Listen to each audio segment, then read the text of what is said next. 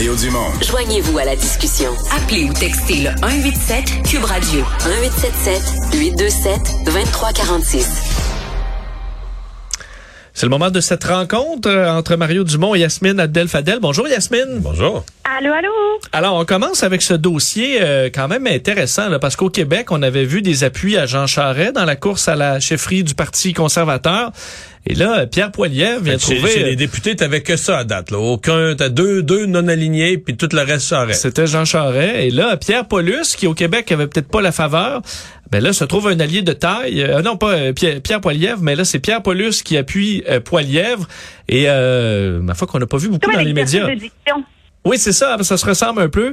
Euh, quand même, euh, c'est toute une prise de, position que, que fait, fait M. Paulus aujourd'hui.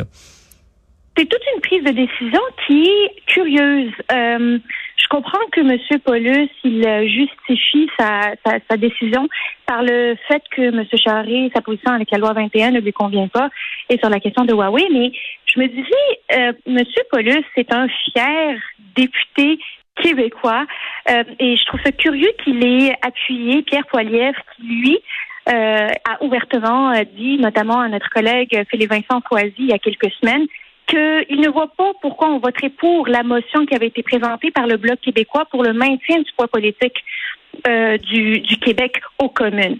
Ça, c'est la première des choses. La deuxième, je ne sais pas si vous vous rappelez que Pierre Paulus était sorti courageusement publiquement lors de, euh, du siège à Ottawa Ouais. pour euh, dire euh, là, euh, vous allez tout arrêter ça, là, on est tous tannés, on est écœurés, puis euh, ça n'a pas lieu d'être. Mais là, il appuie le gars qui est parti donner do- des donuts puis se prendre en photo avec les camionneurs. C'est un peu particulier, là, tu sais, c'est un peu, euh, je sais pas comment Ouais. il fait pour Est-ce que c'était réconciliable, Ben, moi, ces deux positions-là? Moi, c'était vraiment ça. là, à cause des positions de, de Poilievre sur les camionneurs. Euh, Paulus, ben, à ce moment-là, Pierre Paulus avait pris une position qui était pas étonnante. Lui est un ancien militaire, défenseur de la loi et l'ordre. Donc le désordre public, là, des vandales qui prennent d'assaut une ville, virent tout à l'envers, occupent les rues avec des camions, puis se mettent un spa dans le milieu de la rue. C'était pas, c'était évident que c'était pas acceptable pour le genre de philosophie politique de Pierre Paulus. L'étonnant, c'est qu'aujourd'hui, il se rallie à celui qui, qui, qui semblait d'accord avec tout ça. Là. Et celui qui rassemble dans ses rallyes le monde qui soit appuyé, c'est ce blocus-là et ce siège-là d'Ottawa. Là, Tu sais, on est, euh, c'est un peu particulier. Je sais pas comment il concilie ces deux positions Ouais. euh, et comment il justifie cet appui aujourd'hui. Là. Mais mettons qu'il le concilie pas, mettons que je te lance l'idée. Tu vas peut-être dire que je suis niaiseux, je connais rien là-dedans, mais mettons que je te lance l'idée qu'il n'y a rien de tout ce qu'on vient de discuter qui compte, mais qui se dit que si, si est le seul Québécois qui appuie le gagnant, Pierre Poilievre, il pense que Pierre Poilievre va gagner, basé sur les sondages ou les rassemblements nombreux, etc. Et qui se dit, ben là, si je suis le seul Québécois qui l'appuie, je vais devenir le lieutenant, je vais devenir le king, je vais prendre du galon, salut Reyes, salut Deltel, prenez votre trou, c'est moi le nouveau king, non? C'est pas plein de bon sens, ça? Ben, Il y a de l'opportunisme des fois. Voyons politique. donc, Vincent. J'ai pas utilisé ce mot-là, moi. bon, je- pas Vincent. utilisé ce mot-là. non, mais euh, moi, je pense que ce que tu as dit a ben, ben, ben de l'allure, Mario. Ça a l'air d'être ça. Mais je me dis qu'après que la campagne va finir, peu importe qui gagne, euh, ça va être drôle au caucus conservateur du Québec. Ben, en fait, être- euh, est-ce que ça va être réconciliable? Il y a déjà une question là, là. Ben, c'est ça. C'est qu'aujourd'hui, il est sorti d'une espèce d'unanimité. Le seul aujourd'hui qui ne s'est pas encore prononcé, c'est Jacques Gourde, puis lui, il aime toujours faire bande à part. Puis, euh, Non, non, non, attends, correct. tu sais pourquoi il y a... Eh, bon, il faut que je me rappelle. Il me l'a expliqué. Lui, il y a un projet de loi privé sur un sujet ça. intéressant, mais là, ça m'échappe, ma mémoire, j'ai comme un trou, mais il y a un projet de loi privé sur un... Puis il dit qu'il veut pas se mettre personne à dos. Comme c'est un projet privé qui tient à cœur, puis le sujet est bon, je veux pas... je- quand il me l'avait dit, le sujet, j'avais dit, ah oui, c'est vrai que c'est bon. Puis là, il dit, il veut pas se mettre personne à dos à cause de ça. Donc, il- même dans son parti, il veut pas prendre position dans la course à la chefferie pour pas avoir une des deux ailes qui, qui, qui tient plus à son projet de loi. Fait qu'il reste neutre. Oui, puis les rumeurs disent que Pierre Paulus avait donné à Jean Charest son appui, Ah, initialement. tacite, là, rumeurs euh, verbalement. avait- verbalement. euh, qui lui avait dit qu'il allait l'appuyer. Et aujourd'hui, qu'au théâtre, il, euh, il appuie Pierre Poilievre. C'est bien correct. C'est évidemment euh, un membre du Parti conservateur, un député conservateur qui peut bien choisir qui il va appuyer, mais c'est sûr que on se pose toutes des questions sur ses positions et ses déclarations passées avec sa décision d'aujourd'hui. Puis quand il me parle de la loi 21, j'ai juste envie de répondre. Pierre Poilievre, là, il a dit que c'était une mauvaise loi. Et Pierre Poilièvre, euh, son co-chef Tim Oupal, le, co, le, son co-chef de euh, euh, co-directeur, disons, de la campagne de Pierre Poilièvre, il s'appelle Tim Oupal, il porte un turban, puis il va falloir qu'il explique à son co-chef que ce gars-là, il peut pas enseigner au Québec. Puis qu'il va rien faire là-dessus. Ça, c'est particulier, là. C'est ça, euh, le Pierre Poilievre va devoir répondre à ces questions, qu'il les aime ou qu'il les aime pas, parce qu'il ne suffit pas de dire je n'aime pas cette loi-là, c'est une mauvaise loi si tu veux être premier ministre du Canada, il va falloir que tu dises qu'est-ce que tu en fais maintenant que tu as démontré cette conviction-là.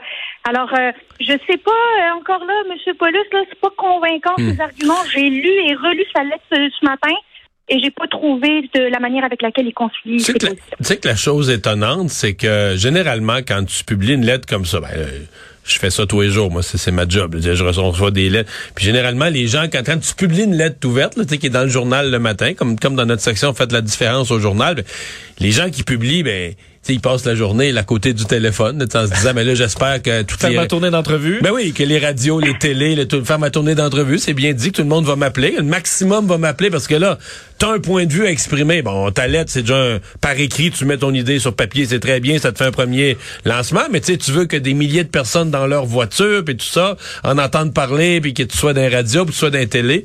Pas disponible aujourd'hui pour des entrevues. Mais tu sais pourquoi, Mario? Parce qu'il y a visiblement un mot d'ordre dans la campagne à Poilièvre qui, qui aime pas les médias traditionnels. As-tu vu récemment Pierre Poilièvre chez n'importe quel... Moi, je l'ai reçu hier, pour la première fois.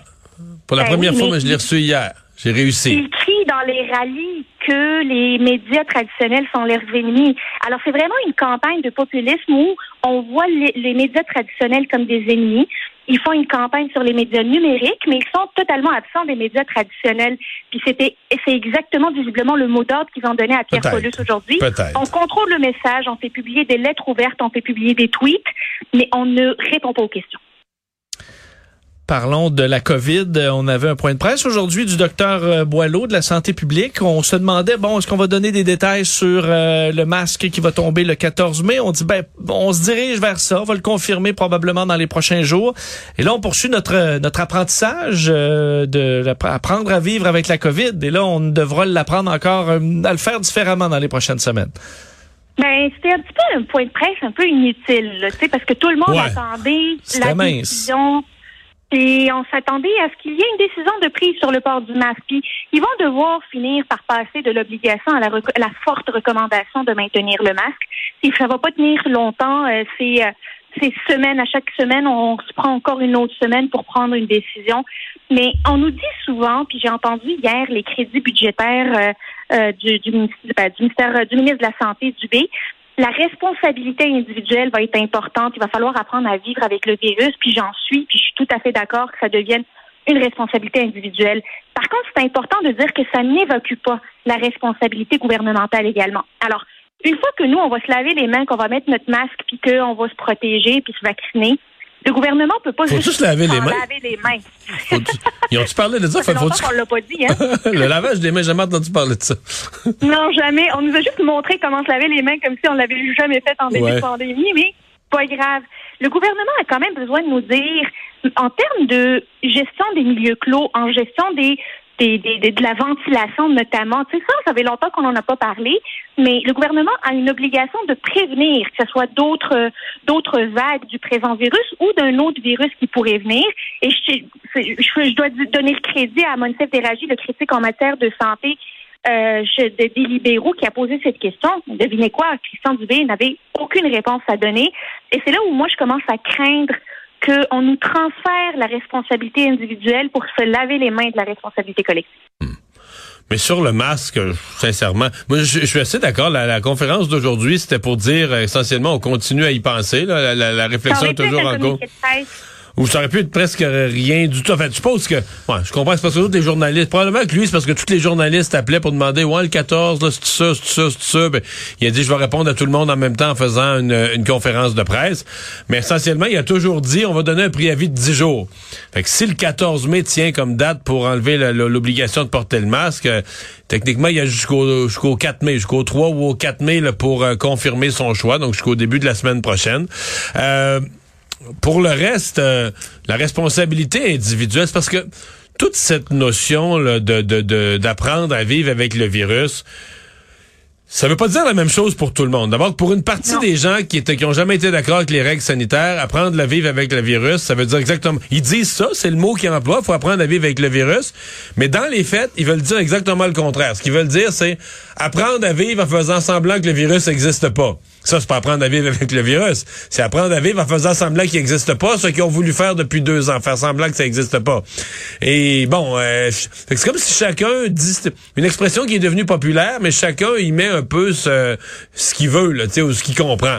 Euh, oui, il faudra, euh, faudra apprendre à vivre avec le virus, mais c'est c'est euh, c'est c'est plus facile à dire dans une formule générale euh, qu'à appliquer, surtout quand il arrive une grosse vague, ça rentre à l'hôpital. Même le gouvernement, à ce moment-là, euh, il, a beau avoir dit ah oui, on veut respecter la responsabilité individuelle. Euh, quand il y a 2500, 3000 personnes hospitalisées, ah, ben c'est ça. tout le monde est pris avec le avec le problème. Yasmine, merci beaucoup. Oui, vas-y.